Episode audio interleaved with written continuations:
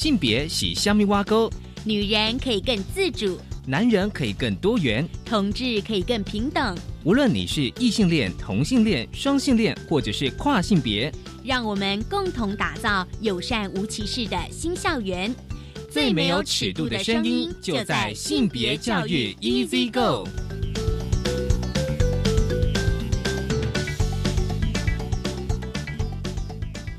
Hello，大家午安，欢迎收听教育电台性别平等 Easy Go，我是温龙。不知道这礼拜大家过得好吗？今天的节目内容性别慢慢聊，想跟大家分享的是一本绘本。我有两个妈妈，很高兴我们邀请到了这本绘本的作者，同时也是高雄市性别公民行动协会的理事长刘玉豪老师、小浩老师来跟我们分享。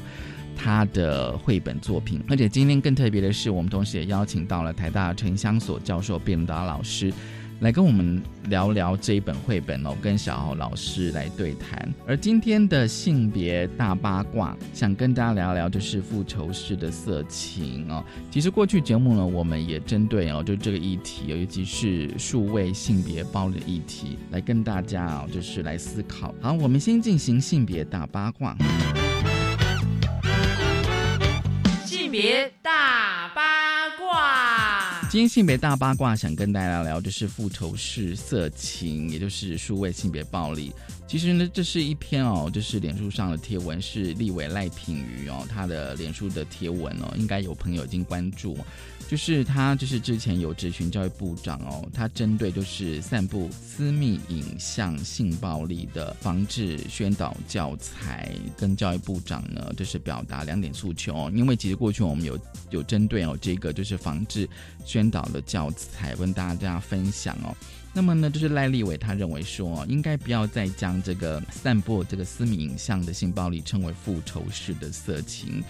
其实这个并不是因为不好听哦，其实我觉得这可以去思考，就说因为呢它不符合事实，而且会给人家以为说，哎，受害者是不是先做错了事情才导致这样子的发生哦，而去合理化这个加害者的行为，并检讨受害者。那么另外呢，就针对那个就是宣导的教材内容呢，就是立伟他啊希望教育部呢，就说不要再强化，比如说。荡妇羞辱啦，像是不检点，然后当初敢拍就不要怕被人看哦。那么让受害者呢自我归因，也就是说我们常常讲的就是谴责受害者，是不是认为说，哎，因因为我这样子做，所以呢才受害。那么另外呢，立委也提到，就是说在教育上呢，应该要教导孩子能做什么。因为过度强调不拍呢，等于是再度指责这个被害人。好，因为你被害是因为你自己做错。我觉得这应该是说啊，就是我们换一个角度讲，尤其是当我们在宣导这个，比如说过去我们在宣导性骚扰、性侵害防治的时候，都会认为用比较消极的方式。而立委认为说，我们可以是不可以用积极的做法，就是孩子到底可以做什么啊？好，其实呢，我我我我是想说，可以再延伸哦，就是过去我们曾经有跟大家分享，就是呃妇女救援基金会哦。其实呢，在他们的脸书上，或是他们的官网上有太多，就是蛮多的跟这个呃数位性别暴力的一些相关的资讯跟文章哦。因为而且在过去我们的节目呢，也跟大家哦就分享，就是数位性别暴力从国小、国中到高中哦。那刚刚我刚刚就是有提到，就是说应该要教孩子能做什么。大家如果还有印象的话，其实过去我们曾经邀请到了一些。啊，老师们来谈，就是说，因为呢，现在学生使用手机比例实在是很很高哦，而且他们可能有在玩一些手游。其实呢，学生在使用这些手机或者这些数位的产品的时候呢，某种程度来讲，也是在追求自我的认同。所以，我们除了防治之外呢，是不是应该去思考，用学生的立场去思考，就说他们为什么？要这样去使用，而妇女救援基金会呢，他们也就是也呼吁说，就说面临这个网络时代呢，家长、未觉还有包括老师，应该用开放的心态，跟未成年的子女共同学习如何使用社群网络以及各类的交友软体，了解风险与应用方式哦。那么另外呢，教育部应该积极推动各级学校针对未得同意散布性私密影像议题之教育宣导，特别是。学校的性平以及呃，智商辅导中心人员呢，更应该接受这样议题的专业训练。其实有时候我会觉得说，在家长跟老师们哦，就是说应该要跟跟他的孩子或者跟学生。就是要以开放的心态，然后去了解说，哎，那我们的小孩、小朋友或者学生，他们是怎么样去使用他们的社群网络，还有各类的教软软体。而在呢，就是呃，妇女救援基金会呢，其实在二零一五年开始呢，他们也设置了就是求助的专线以及网站，提供被害人的服务。那么他发现，就是从个案当中呢，就是两造关系有百分之四十五是在亲密伴侣的关系呢，不管是前任跟现任。其实有时候在学生的状况也是这样，就是说可能在国中或高中，他们已经有开始交往了哦，那有可能是现任或是前任，也就是说他们可能分手。然后会有一些的争执啊，或者是一些误会。那么当然，这个呃数位就是呃相当的重要，就是说可能会运用手机来做，比如说可能分手的威胁啦，哦等等之类的。因此呢，复原会呢，他们近几年就积极的在推动侵害个人性私密影像防治条例的专法草案。但过去在我们节目也跟大家分享了这个草案，真的蛮希望这个转法能够尽早的三。读通过，这是今天开始跟大家分享的性别大八卦。稍回来，性别慢慢聊。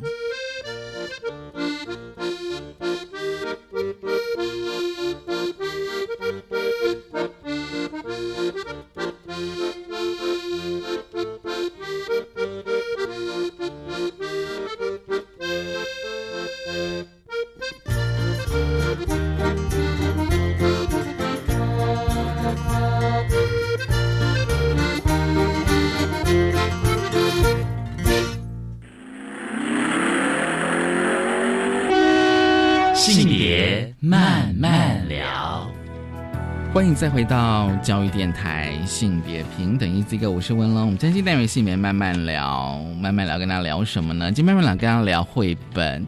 其实，在我们的节目呢，分跟大家分享非常多的绘本哦，跟性平教育的绘本哦。今天呢，我们想要来呃分享这本绘本，这本绘本的呃书名哦，名称是我有两个妈妈。其实刚听到这一个书名，我相信大家一定都会有。很多的想象哦，而且它的封面我觉得还蛮多彩多姿的。很高兴今天我们有两位来宾哦，作者刘玉豪，小豪老师你好，你好，大家好。他现在是港和国小的老师，同时也是高雄市性别。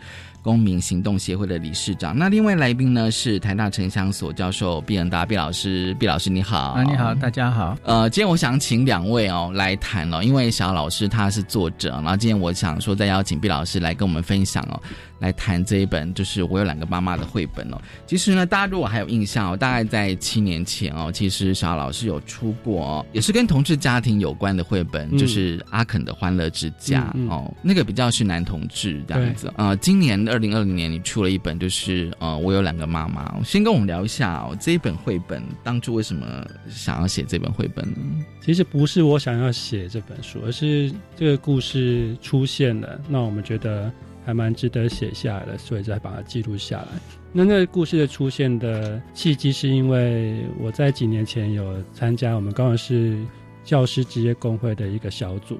那小组其实是因为了因应说，其实不止那时候，其实这几年也是性平教育在台湾就有很多的正反面的争吵嘛，所以那时候觉得。呃，身为老师，身为教育工作者，应该要多做一点事情，在推动性品这件事情上。所以我们那个工会就成立了这样一个小组，当然这是比较简略的说了。总之，就成立这个小组之后，我们就想说，应该要有一个可以让其他老师可以拿来使用的教材。那时候我们的成员有几个国小老师、国中老师，也有幼儿园老师。对，那那时候那个幼儿园老师就黄老师，他就帮我们贡献了一个故事，就是这个故事故事的一开头。就是他确实有遇到呃来自于同女同志家庭的小朋友，在他们的学校里面，那就有一些后续的一些小问题产生，这样对。那我们觉得这个故事呃很有趣，所以就把它啊捡起来之后，那是由我自己去把它发展成后面这个完整的故事。我可以问一下，你当时听到这个故事是几年前？大概三年前。哦，三年前这样。嗯。所以这表示说，呃，应该比三年前更早。其实，在台湾就已经有同志家庭，早就有了，对的存在。其实七年前我出《阿肯的欢乐之家》那时候，我也有来台北的女书店分享啊。对对。那我记得那时候也有一个是拉妈，就是一个妈妈，她带着小朋友来。那她一开始坐在那边，其实就。我们看起来就像是一个妈妈带小孩，嗯嗯但是后来自己分享之后，他就有说他是一个辣妈。嗯，对，那他那时候小孩我看已经有三四岁之大了，他说可能已经读幼儿园了。对对对，那他就在问说，那要怎么样找比较好的幼儿园啊，嗯或是之后去小学要怎么去选择老师等等的，嗯我就觉得，你看七八年前就已经有这样的议题在现实生活中发生了，其实嗯。它就是一个本来就有的东西啊。就是它已经存在这样子，嗯。所以呢，所以我发现你的绘本哦，你一开始是呃这个故事的一开始就是要请小朋友哦画我的家庭，嗯，然后我就想说是不是跟国小的课程是有关联，对 对对。先认，识家庭，这里面塞了蛮多就是国小的教育现场会有的事情，比如说就是教室啊，对，美劳课要画我的家庭，嗯哼或者说出去校外教学，或者说出去玩校外教学还要写学习单，对，对它就是很很真实，真的会发生在国小学校里面的事情。对，嗯，而且是请学生自己去画我的家庭，所以你、嗯你真实的课程也会这样设定吗？这个可能低年级的课都会哦，低年级，对对对所以是小一、小二因为，到了中年级就觉得这应该是低年级就做过的事，就不会再重复了。所以是小一、小二的学生，对应该都应该基本上都会这样子。然后每个人都画的时候呢，然后呢就发现说有一个应该是女生吧，嗯。哦，伊伦，她发她就画了两个妈妈，对，两个女生跟她自己，哦，两个女生跟她自己这样子。我看到这个的时候，我有一个非常呃想法，一个嗯。非常大的想法，就是说，哦那个伊伦啊，嗯。她可以马上都自己画出两个女生，嗯嗯嗯，就是他一开始生长在那个家庭的设定，就是他觉得跟着两个女人生活是很自然的事情。嗯嗯那小优出现之前，她其实也从来不觉得自己的家庭结构是奇怪的，对对，是后来是小优提示了她，好像她的家庭有点奇怪，嗯对，所以设定是这样子的。她一开始不觉得她自己的家庭是有问题，就是伊伦，她其实不觉得有什么问题，对啊，她一直到最后面，她还是觉得说，哎，有两个妈妈是很自然的事情。因为他就说很奇怪嘛，从来没有人跟我这样说过。对对对对对，所以那个有时候我看，就是我看前面这几页的时候，我发现就是小朋友的认知有一点差异。嗯，对啊，那他大概就在呈现说，不同家庭出来的小朋友对于家庭结构的一些概念，可能落差会蛮大的。而且这个小优，因为我觉得哦，这是小优的主角这样子哦，就是说你的国小的教学现场哦，而且你的绘本一开始是就是让小朋友去做这个我的家庭这个作业哦，嗯然后从家庭的议题去开始认识同志这样子的议题哦，嗯然后我们先从那个呃绘本的几个的议题开始聊、哦。我在想说，因为就是绘本的书名就是就是我有两个妈妈，所以说那个一开始，其实我相信应该很多人都会想到说，这就是一本关于同志家庭的议题。嗯嗯嗯然后呢，同志家庭之外呢，我就发现说，啊、其实，在故事里面的一些呃其他的议题哦，刚刚你有讲到，比如说像校外教学哦，嗯这个其实是很贴近就是国小的教学现场这样子哦，嗯，还有就是性别分工，嗯嗯，对，因为在这个绘本里面，你有提到的就是那个伊伦他的两个妈妈、嗯。哦，然后其实我觉得你你这个应该有去想过，对不对？对，就是他他们的妈妈在家里是怎么样的分工，还有他们的生活。嗯，它里面让小朋友来发问于这这一对女同志的问题，其实就是大概我们理解中小学生会对于这样子的家庭可能会有的困惑。那那个困惑当然可能是来自于刻板印象，嗯或是不了解，对，所以就把嗯这样的问题借由小朋友的嘴巴来丢出来。比如说，女同志家庭里面是怎么性别分工的？那女同志可以结婚吗？可以生小孩吗？大概就是这几个大的可能会有的问题，那借由他们的嘴巴来说出来，那再借由呃这两位妈妈的呃回答来解释这些事情。所以里面大家就提了四四个大问题嘛，对，那就让两个妈妈来一一回答。而且他这个就是刚刚小老师你刚念的这一段哦，其实是在那个老师去邀请伊伦、嗯他妈妈，他两个妈妈嗯嗯嗯。来到他们班上，应该是做一个简短的演讲吧。对，这边的想法是说，老师可以是友善的，但是他可能无法立即的去解答小优的疑惑的时候，嗯他就可以对外去寻找资源。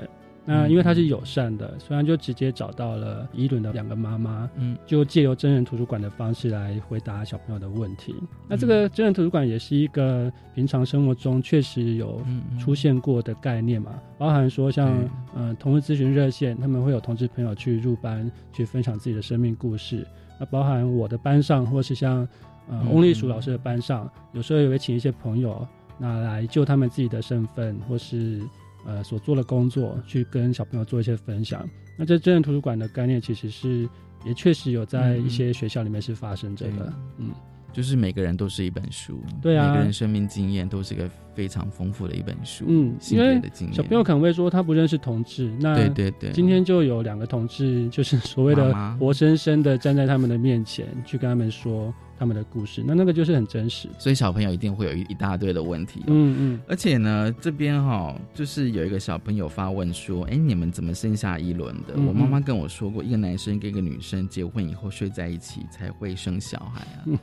其实我光觉得这个话你可以理解，嗯。但是他并没有完全的表达社会的现实，嗯嗯嗯，真的。所以这个是通常小朋友会这样子问的。会啊，小朋友会觉得就一定是要男生跟女生对在一起睡觉，但是他们不会说那个什么性行为或做爱，嗯他们大概就想想象成就是睡在一起之后，那这也许也是要讲说，那性教育可能还是不太足够之下，会有这样子的想法嘛？对，嗯所以大家就是，我觉得我用的口吻都是还蛮切合大概中低年级的小朋友会说的那种话。哦，中低年级这样子，根据你的教学经验这样子。我不知道毕老师，你看这本书的想法是什么？对，嗯看绘本，因为我是很高兴说，呃，可以有一一本就是说本土的，然后再讲这个题材啊。因为在国外，我们以前从英文当然有看过，有从动物的描述来讲这个议题，当然也有从一些 家庭，譬如说我的叔叔啊，那个类似像这样的绘本。那可是有一个本土的绘本，我觉得对小孩子来讲，可能会会觉得比较切身啊，就啊不不不会觉得说这个议题好像是跟我们不同文化的社会底下才可能存在的一个实际的现象。所以我觉得就这个角度来看，我觉得在台湾来讲是一个我们非常需要的一个呃绘呃这个题材哦，当然从书名来看，就说我我的我的两个妈妈啊，是对他要讲述的是一个女同志的家庭，然后他们可能也透过也许是可以用人工生殖，或者是用收养或其他方式，也可以建构一个家庭。这个他主要想要描述的一个呃寄存的现象。可是内容跟形式啊，我们可以选择就是怎么说这个故事。那我们当然也可以介绍，就是介绍一个家庭啊，他早上怎么样起床，然后分别上班上学，然后呃休假的时候在做什么事，也可以用这样的方式。，嗯可是这本书却选择了一个，就是用某一个小孩子的不理解的这个疑问啊，嗯当做一个出发点，然后老师为了回答他的疑问，所以才有介绍这个家庭的这个经过啊。嗯嗯那这个其实我我在读的时候，我有一些疑问啊，就是说，因为我跟嗯小何老师在不同的教育的阶段，一个小学，一个大学，对，我们在大学，所以那个问答的方式啊，可能会可能就会很不一样。嗯假设在大学的时候，有一个学生问，就啊那样怪怪的，然后我觉得很不能接受。我们通常会问他说：“你的情绪从何而来？” 会这样要他去反思，就说如果人家过得很快乐，他也没伤害到你，然后你又觉得怪怪不太能接受，我们就会问说：“那你的那个情绪是怎么回事？为什么看到别人很快乐在生活，可是你就觉得怪怪的？”所以我们会这样一直在讨论说：“哎，那到底怎么回事？”可是这本书我感觉最后好像还是没有解答嗯啊，就是他还最后还是觉得怪怪的。然后老师是跟他讲说：“你的感觉是诚实的啊，然后你也不要否定你自己的感觉。嗯然后最后只是跟他建议说，你还是要跟他玩啊，就是即使你的那个怪怪的感觉没有消除，可是至少就说你还是要把他继续再当朋友，好像就把这一个难题就是先暂时搁着，或者或者说他一时之间无法解决，需要更长的时间。嗯对。那我不晓得说这个在小学的阶段还有什么样的可能？除了刚刚讲说那个他两个妈妈已经都呃问了四大问题，他都回答了之外，嗯好像他还是没有回答他，他还是觉得怪怪的。那那那要怎么办？嗯就说嗯这个在下一步老师可以做什么事？嗯，嗯嗯我的回应是啊，我觉得这很好玩。看起来小优是因为家庭的关系才会对女同志有一种觉得怪怪的感受，对。但是在那边没有去解释清楚，说到底奶奶为什么会呃叫小优不要去跟一轮玩，不要乱讲那大家就可以自己脑补说，就是可能比较老一辈的人对这样的家庭是很不能接受的。嗯嗯对，那回到小优自己本身，我觉得那个就比较呈现是我自己的教育理念吧。嗯就是我可能很早期的时候。会去跟孩子解释的很清楚说哦，什么是 LGBT，巴拉巴拉巴拉，他们的存在是呃很自然、很正常的什么，那他们有什么，甚至说有什么分类之类的。嗯嗯对，那但是我做了那么久，在小学做那么久的性平之后，我就觉得这种观念不是说你去跟他讲什么是应然的，他们就能够去做到的事情。嗯那讲的白点，他们可能在你要上性平课的时候，在你要上环境教育课的时候，他们就已经 ready 好，他们可能会有一些我自己觉得是很政治正确的反应了。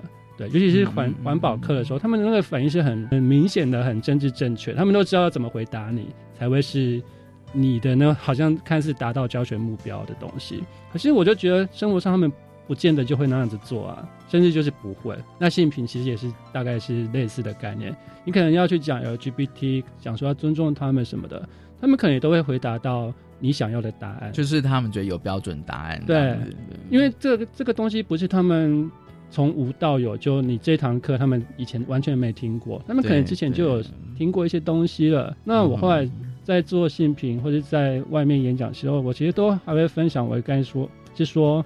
我可能比较期待的是给你补充更多的知识之后，你自己去选择你要用什么态度去面对这样的主体。嗯，对，那你要选择用什么样的方法去跟你可能会遇到的同志的同学，或是有同志家长的同学互动，对，那个真的就是你的选择。那我不，嗯我无法嗯去帮你决定说你应该怎么样才是正确的。嗯，当然，我们都知道什么样是正正确的，对对。但是如果你要用那个方法去跟小朋友讲的话，我会觉得有一点点灌输啦，会有一种灌输的概念这样。那所以我觉得我后面处理的方法就很像是我现实生活中也会采用的方法去跟小朋友讲这些事情。就像我也同意呼加盟嗯他们的那些反应。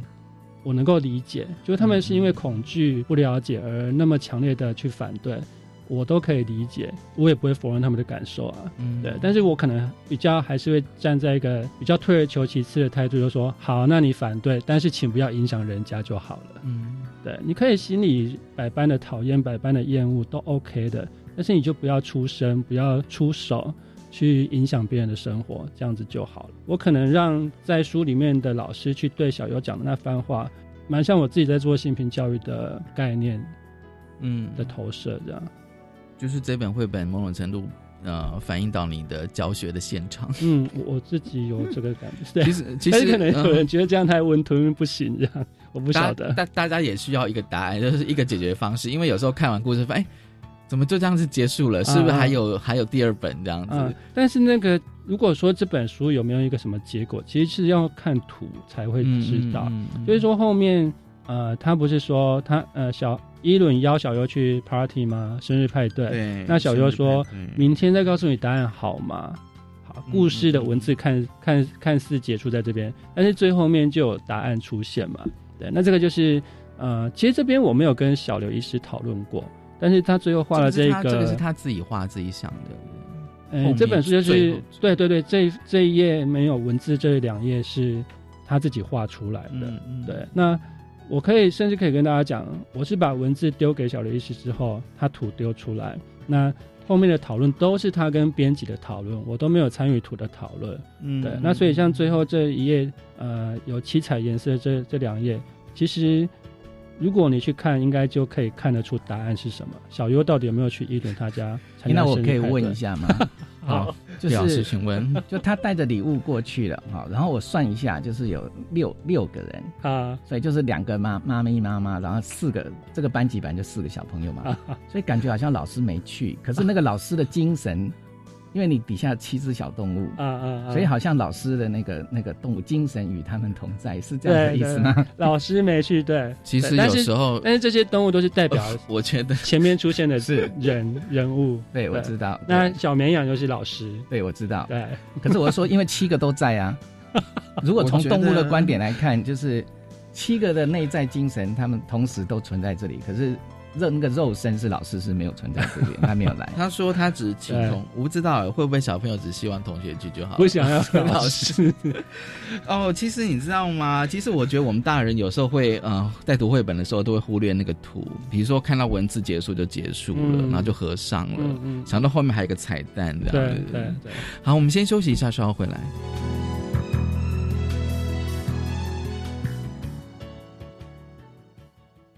教育电台的听众朋友们，大家好，我是电音新浪潮的主持人，我是 DJ 罗小 Q，在每周日的晚上十一点到十二点钟，欢迎大家一起来参加教育电台为您举办的电音 Party 电音派对，由我小 Q 在空中为您服务，为您送上一个小时的不间断的电音音乐的介绍，同时为您带来的最精彩的音乐的分析，欢迎大家一起来呼朋引伴，参加教育电台电音新浪潮 Party 吧。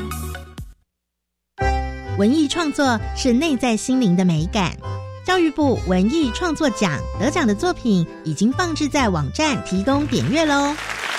为鼓励师生从事文艺创作，获奖作品与儿童文学的图画书创作奖，在国立台湾艺术教育馆、国立台南生活美学馆与国立公共资讯图书馆巡回展出，欢迎各界欣赏。以上广告由教育部提供。唉，加班到现在，终于回家了。哎呦，老公弟弟，你们这些猪队友，房子搞得一团乱。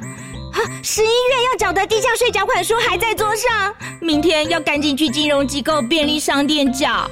傻媳妇，马上使用手机行动支付 App，扫描缴款书上的 QR code 就完成缴纳，或用信用卡、金片金融卡、活期储蓄存款账户缴纳也行哦。爸，你真是我的神队友。以上广告由财政部提供。我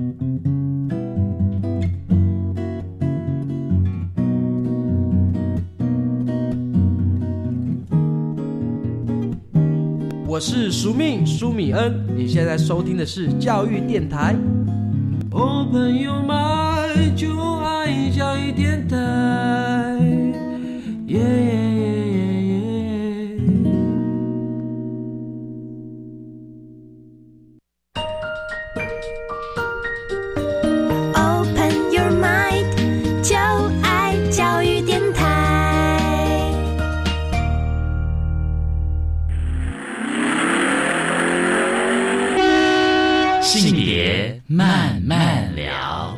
欢迎再回到教育电台，性别平等一字一个，我是温龙。我们今天电影性别慢慢聊哦，今天慢慢跟他聊的是一本绘本，我有两个妈妈，很高兴我们邀请到了作者。刘玉豪老师，他目前是高雄市港和国小的老师，同时也是高雄市的性别公民行动协会的理事长。另外来宾呢是台大城乡所教授并的老师哦。其实，呃，上个阶段我们在嗯大致上对这本绘本有初步的跟大家分享哦。那其实刚刚就是毕老师他有提到，就是说，就是说，呃，如果在大学的脉络的话哦，遇到这个同居家庭，也许可能会有学生。会也是觉得奇怪，跟那个绘本里面的小优会觉得很奇怪哦。但是那个呃反应跟内涵有点不太一样。然后我刚刚就想到说，因为可能呃如果是小学的中低年级，也许看他只有八岁，可是大学至少是十八岁。那我就想说，八岁跟十八岁可能面对这个同志议题哦，我相信他们反应应该会有很大的落差。那我就想问一下小老师，就是说，从你的绘本是一个反应，就是说，让小朋友之间他们彼此的去接触互动，嗯，反而是是另外一个教育的方法，嗯嗯嗯，因为小朋友确实在学校里面的那个互动是非常高度的，哦，对，所以不可能去把他们切开来说，那你就不要跟他互动就好了，对，除非就是真的很不喜欢对方，但是。这边的设定是说，因为小优是被家长影响的，对，那他不是真的天生的，或者是真的本来就不喜欢这样子的同学，对，所以后来才会让老师的角度去鼓励他说，还是就好好的跟一轮互动，对，因为小朋友确实大概下课什么的都是。玩在一起，混在一起的，打成一片吗？对啊，但是那就跟大学生很不一样嘛。对，大学生就是休课，那甚至可以坐得很远。下课大家都拜拜。小学的 座位还是固定的嘛，对不对？大学生可以离很远啊，下课大家就 say goodbye，也不会有什么交集。所以我觉得确实是很不一样的。嗯，而且在小学好像是有一点像是家庭访问。嗯。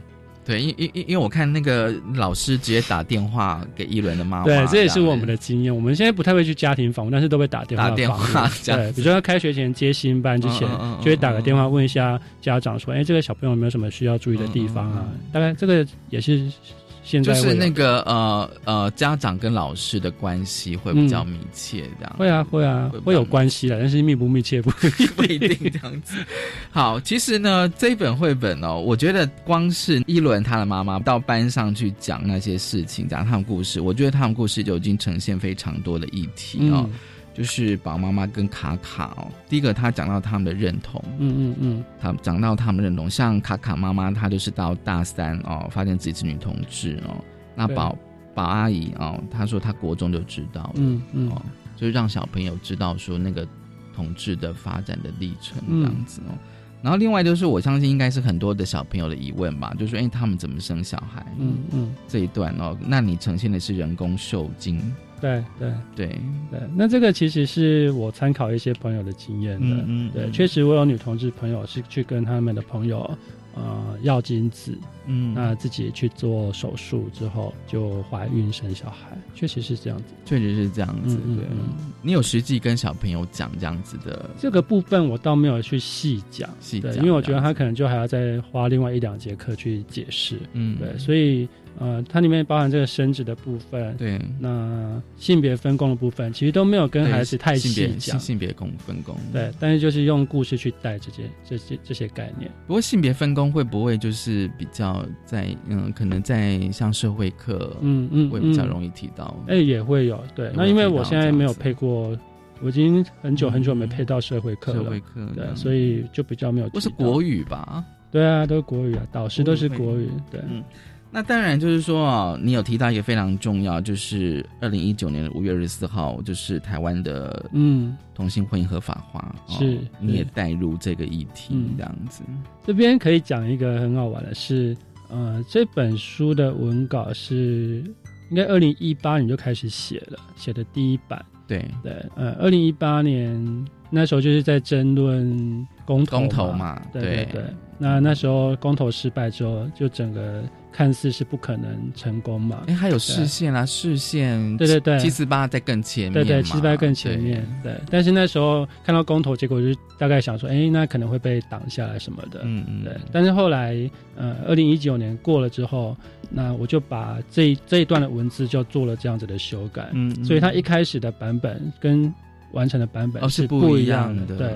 那就是见证了那个公投专法通，呃，同婚专法通过的历史，其实蛮也是蛮感慨的，但是蛮有趣的。所以等于是说，你这一本在写作的时间上应该是两三年，对对对，大概两年多，两年多那中间就是就是卡了一个同婚专法通过实施，这样。所以故事呈现的就是大家现在看到的这样子，嗯然后嗯刚好你又搭配这个故事，嗯嗯，然后跟跟你的小朋友讲，就是我国的同性婚姻法，，可以去跟孩子讲这个现在的法律的状况是怎么样。嗯，然后再搭配这个主题，前面一开始呈现的就是我的家庭嗯这个主题，然后嗯让他们去了解同志家庭，嗯然后再搭配这个同性婚姻专访这样子。对，嗯，所以你会不会觉得在时间上有一种很奇妙的那种？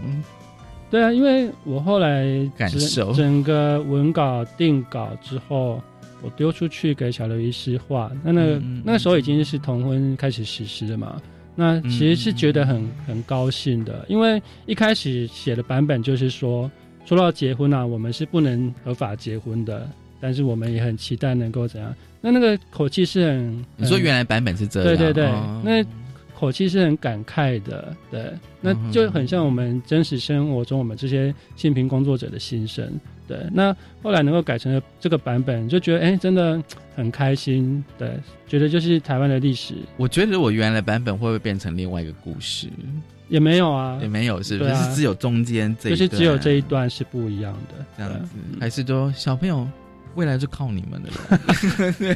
没有没有没有写的那么那个，那么的怎么悲壮？是对，没有没有没有，对，大家就是感慨一下而已的。那你在课堂上也会跟小朋友谈同婚专法吗？我其实现在已经很少很少去用专用两堂课或一堂课去专讲什么性别的议题。我觉得在生活中融入去谈会比较更好啦。对，比如说我在去年的一月，我就有一对女同志的呃学妹，她们结婚嘛。那那时候其实专法还没过，因为去年的一月嘛。嗯，对，专法还没过，但是他们自己就觉得要赶快办婚礼。对，那在。办婚礼之前，我就接到讯息邀请，我就当然会去啊。那我就会开始跟我们班的说：“哎，我什么时候要去一对女同志的婚礼？那什么是女同志？就是女生喜欢女生。对，我的学妹跟她的女朋友，他们要结婚了。对，那小朋友有的一开始确实也是有一点，哎，怎么会这样的反应？问号惊叹号，就是满脸问号。对，但是。我没有去跟他解释什么，我就是说我要去参与。那我比较烦恼的是，我要准备什么礼物？嗯，对。那当然他们也没办法替我想嘛，我就是自己想。对，但要去参加前一个礼拜五，我还跟他们说：“哎，我这个礼拜六要去参加这个婚礼了，我很开心，我很兴奋什么的。”那等到参加回来之后，也是跟他们分享说我去参加的婚礼看到了什么东西。那甚至我还带回一些东西。糖果啊什么的，跟他们分享，他们就很很开心呐。就是说，让他们去自然而然习就是习惯不同的生活形态，对啊，那不用刻意去讲什么，你不用去跟他们讲说女同志很正常，他们就是女生喜欢女生，不用。对，但是用老师的生活经验去跟他们分享的话，就很实际啊。就说你反而觉得用这些生活上的呃真实发生的经验故事，然后跟小朋友去分享，这样对，甚至就像是这本绘本里面，请两位女同志妈妈，嗯，跟小朋友见面聊天，这样你觉得会比那种很正规的一堂课，我来，我们现在来上同志教育，你觉得更有效果？是是是，但是我是。觉得哦，性平这个这种课程的效果真的很难讲。嗯，对，因为我们从来就没有一个信效度的测验去跟孩子测说你在听之前是怎么样的认知，你在听之后是怎么样的认知，中间有没有落差，有没有显著差异这样子，其实没有。但是我还是会想说，越生活化越好，然后越生活化，对啊。所以不管是我自己做 demo 或是写的故事，我大概都是用这个态度去面对。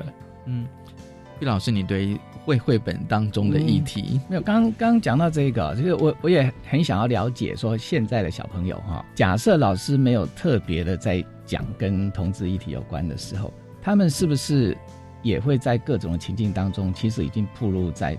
各种不同的讯息笔下，这个因为让我联想到 我在读这个绘本里面有讲到那个真人图书馆，刚好跟我读的一篇美国的论文呢，两者之间非常接近，啊，就很好笑。这里面呢，就说他讲到说家事分工讲完，然后就要介绍说他们的工作，一个是插画家，一个是消防员嘛。我们在推性评的时候，不是都讲那个语言很重要，对，fireman 呃要改成 firefighter，然后呃那个什么现在 chairman 什么？对 chairperson，然后 freshman 改成 first year 啊。那很多人都会觉得说，何必斤斤计较？然后就是这些小事情有什么好争的？所以有一个女性主义者，她就为了这个特别写了一篇论文。嗯，那篇论文就说，为什么性别歧视的语言是重要的，或者说是有影响的？嗯，里面她就举了一个例子。就说在小学里面啊，真人图书馆，他就请一个班上同学的妈妈来介绍他的工作。嗯，刚好他的工作就是消防员，就跟这里面完全一样。可是那故事啊，就说妈妈讲完之后，有一个男生举手，那个男生就说：“哎，用英文哈，A fireman cannot be a woman。”因为他从小所接受到的消防员的英文，当时都是都是 fireman，fireman。他可能看到电影里面的消防队员全部都是男的，所以已经有一个人活生生站在。教堂教室里面跟他说我是消防员，然后他还觉得那是骗人的，你一定随便找找一个女生，然后来假装她是消消防队员。所以那我在想说，这个在绘本里面假设虚拟的这个课堂里面，然后就是呃，请这个。妈妈两个妈妈来现身说法，会不会有朋友说老师骗人？这两个就是假的？我觉得也许有可能，但是这就是要回归到说教育有没有可能立即产生效果的功用啊？对，一堂课有没有真的能够去改变一个有意见的人他的想法？这个不一定哦。包含像小优，他就是听了这个宝妈妈跟跟卡卡解释那么多了。那其他同学也都那么热烈的在听，但是他显然还是无动于衷嘛，对他也是没有被影响到，所以确实是有可能会有人在听了人家很真诚的生命故事分享之后，他可能还是固守了自己本来的想法，也是对啊，这这也不会意外啊，我觉得。嗯，但是我觉得说小优就是说，因因为你刚刚讲说这是中低年级嘛，嗯那就只好说，如果他们到高年级还是继续同班的话，可能就是用时间，然后让他们。就是说，增加他们彼此去认识、去嗯了解这样，而且我觉得一轮会不会也想要知道，嗯呃，小优为什么会这样想？嗯嗯嗯，有可能、啊。对对，这这边其实如果真的要去脑补的话，大概是是要讲说，我觉得小优跟伊伦不会有什么问题。对，就是他们之后其实不会有什么互动上的问题。那可能真正的问题要回到呃小优他的家长到底怎么影响小优的。嗯那这个其实是要讲说，很多大人的性平教育特别难做啊。对，嗯小朋友的成性平教育其实是好，那好做框框框一下这样子。可塑性比较高。对对对，是比较可以去引导他们去思考的，但是大人可能就真的很难了。因为刻板印象太太对啊，他已经生活五六十年的想法，你怎么可能叫他说改就改？对，嗯甚至他为了面子问题，他也口头上他也觉得他不想。他坚持他的想法。对啊，所以大人的真的是比较难做，嗯但是小朋友可能就比较没有问题。因为我在想，这里面不是有户外教学嘛？对对，校外教学如果那个小优把他的阿嬷也一起带去 户外教学，有有这种校外教学吗？有啊，就是请他家长妈妈阿嬷都可以啊，对不对？爸爸都可以啊，对。对然后他就看到他们之间的互动，然后所以后来就允许他去参加他的生日的那个那就 那同乐会。我觉得是下一本呢，怎么办，夏老师？对啊，就是我有两个阿嬷好了，阿嬷的女朋友嘛，阿嬷阿嬷的故事，阿嬷的故事这样子。对，因为因为其实这因为。绘本有趣的地方是因为它除了主角之外，它还会提到一些呃，就是配角。可是我觉得那些配角其实也蛮重要的嗯哦。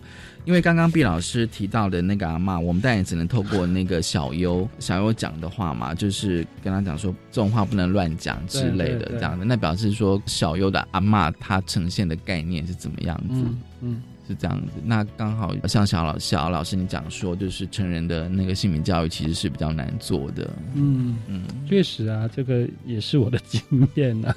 的经验这样子。好，那下次就要写一本关于阿公阿妈的书这样子，绘本这样子。哦，我努力看看。这样子，校外教学这样子，因为就是你刚刚有提到，就是说让让小朋友去真实看到，就是同志家庭是长怎么样子，而且就是可能你的同学爸妈他可能是同志这样子，嗯嗯让他们嗯去真实的接触。嗯，这边其实就是可以呼应我在后记里面说的，就是诚如一开始讲的，如果七八年前就已经有拉妈在担忧着他的孩子要去什么样的学校就读，那其实，在八年后的现在还是有这样的问题啊。对，嗯也就是说，不管是男同志家庭或女同志家庭，那有些一定会有生养小孩嘛，那他们的小孩其实有的就已经在学校里面了。对，嗯那可能是老师没有看见，或是老师可能把他们视为叫做单亲家庭等等的，因为他的法律上确实就只有一个生父或生母嘛的时候，但是他就是同志家庭啊，对，嗯对所以我觉得我在写这本书有一个态度，还是有一个希望是说。现职的教育工作者要去看见这样子的家庭的存在，因为他们就是确实存在着的。那尤其是在同婚专法过后，对这些家庭都可以浮上台面的。对对对，他们不用再隐藏了。当然会有人选择隐藏，那个是另外一回事。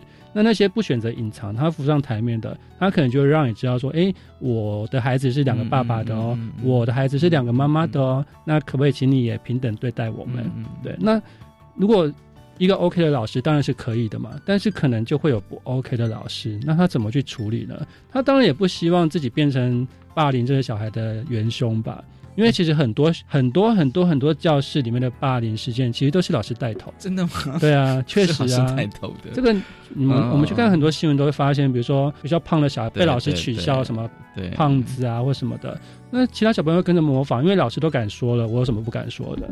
所以我是真的很期待教育工作者去看见说有这样的家庭存在，那他们要去思考，他们要怎么去处理这个现象，嗯因为这以后就变一个现象，可能以后一个班级里面，也许还不止一个小朋友是来自同志家庭，可能两个、三个甚至更多，那他怎么处理呢？嗯，对啊。好，我们先休息一下，稍后回来。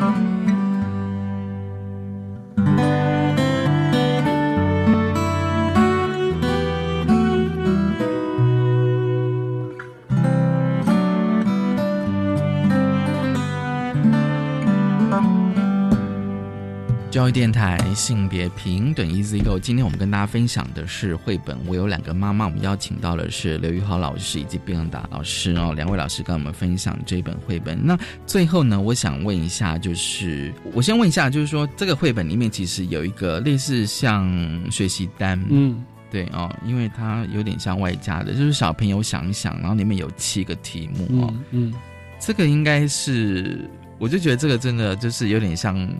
怎么讲？看完之后的一个脑力的思考。嗯嗯嗯，这个用途就是可以让老师口头的去跟孩子做询问讨论，也可以真的就把它影印下来，让孩子去写。嗯，对，那之后再一起综合的讨论。嗯，所以对这个在学校里面就会叫做是学习单。嗯，对，就看了这本书。那你对这几个题目有什么想法？可以稍微分享一下。而且七个题目里面，像我看完之后，我自己会试着去回答这样子。嗯嗯，对。像第二个就是说，宝呃宝妈咪跟卡卡妈妈是一对结了婚的同性配偶，在你的现实当中，你有看过或遇到过吗？那如果没有的话。你要是遇到男男或女女的配偶，你会想要对他们说什么？对，这就是我自己会很想要知道孩子的经验是什么。嗯对，因为可能真实生活中他们遇到或是认识这样子的 couple 应该不多。对，至少可能我的学校应该不多了，但是台北的我不晓得多不多。对，那我就会很想知道他们的经验是怎么样。另外一个，如果他如果他们真的都没有看过，那我就会很想知道他们如果遇到这样的 couple 会会跟他们说什么，或那个好奇是什么，我也很想知道。其实我有想到过哦，只有可能有一些可能就是说，也许他的亲戚，嗯。但是他可能不知道，然后另外就是说，他可能透过一些，比如说可能在网络上看到的，不管电或者电视啊，甚至电影，对，也许可能。他可能看到这样子，所以等于是说，你这些问题都有点是开放性的。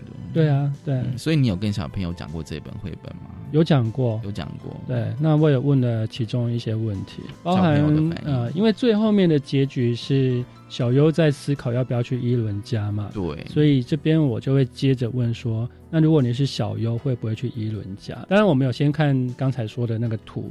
看起来是有去他家的，但是我就问说，如果你是小优这个角色的话，你会不会想去伊伦家？那我们班大部分的人都说会。那那个会其实原因就会继续问嘛。有的人是说很有趣，就是觉得伊伦家很有趣；有的人会是说他想要去问那两个妈妈更多的问题。对，这这个答案我觉得很有趣。那另外一个是说他想要认识更认识这两个妈妈。嗯，对，所以会去那个伊伦家。那但是我们班又有人说不会的，嗯，我记得是一个男生说的不会，但是他说的答案是原因是他觉得 party 很无聊，所以他不想要去伊伦的那个生日 party。对，所以就是反映他的经验。对，所以 party 可是这个我就觉得很真实啊，但是他并不是因为说是有两个妈妈而怎么样的所下的那个不会的决定，而是他觉得 party 很无聊，对，所以我觉得很好啊。没有人想要跟那个什么小优的阿妈。小优妈妈有去啊？对，小优的阿妈聊天这样子，问 问小小优的阿妈这样子，没有没有。所以我不知道，就是说，那那你觉得就是呃，所以你觉得用这种方式，比起跟小朋友讲一个正式的课程，就透过绘本这样的故事，我觉得是不错的。当然，正式的课程也很好。对这个，我觉得这个有有关于。老师怎么去判断小朋友的接受的能力？嗯嗯，对，当然，呃，我现在几乎都在中年级，那我就会觉得中年级可能用故事或是用聊天的方式来讲，可能会更容易吸收一些。那如果是高年级的话，用一些很专题的或是很呃时事的讨论，我觉得也都很好的。对，就是看要看自己孩子的状况啊。而且这本绘本哦，就是。啊，他有提到，就是说适度年龄是六岁以上，然后没有注音，对，是小一就可以了。其实都可以，只要认识字都可以啊。当然，可能对一年级那个字还是有点点难，但是中年级的话，我觉得应该都应该都 OK 哎，几乎没有什么特别的难字啊。可是有些议题呢，有些议题的认知，所以就是要靠老师后面的引导讨论啦。当然，他们也可以单纯就自己看完书，那就把它放下。那他有没有什么想法在内心里面发酵？不晓得。但是如果老师有时间，就是陪读、共读的话，就可以做一些后面的议题的讨论。所以才会设计那个学习单。对哦，就搭配的后面你那个学、嗯学习单这样子哦。书名当初为什么是我有两个妈妈的？我觉得这个书名其实有一点点不符合书的叙事。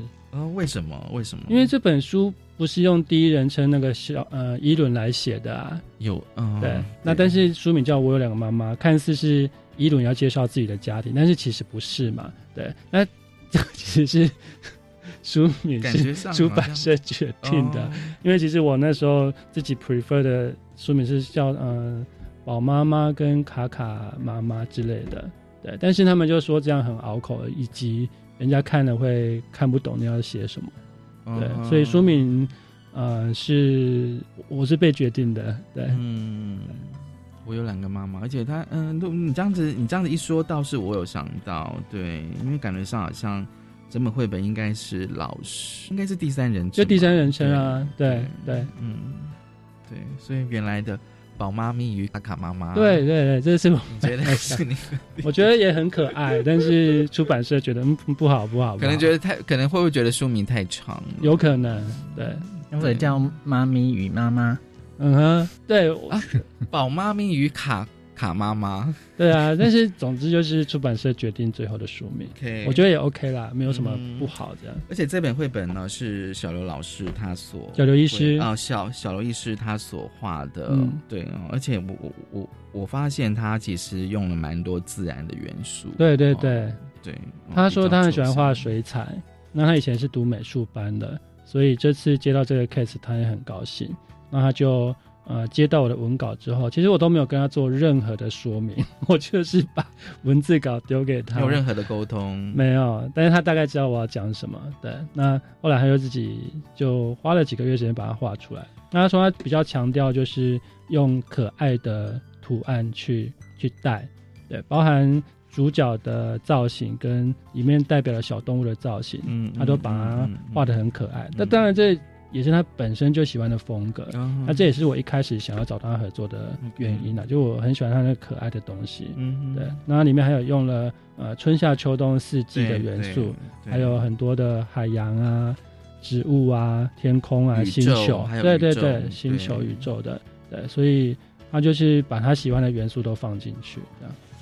今天真的很高兴，就是刘玉华老师跟呃编导老师来跟我们分享这一本《我有两个妈妈》哦。那大家如果哦，就是看过就是那个小奥老师他之前的那一本嗯《阿肯的欢乐之家》，我相信你也会喜欢这一本《我有两个妈妈》。谢谢小奥老师，谢谢也谢谢毕老师，谢谢，非常精辟的呃跟大家分享。谢谢大家收听今天的性别平等一字一个，拜拜。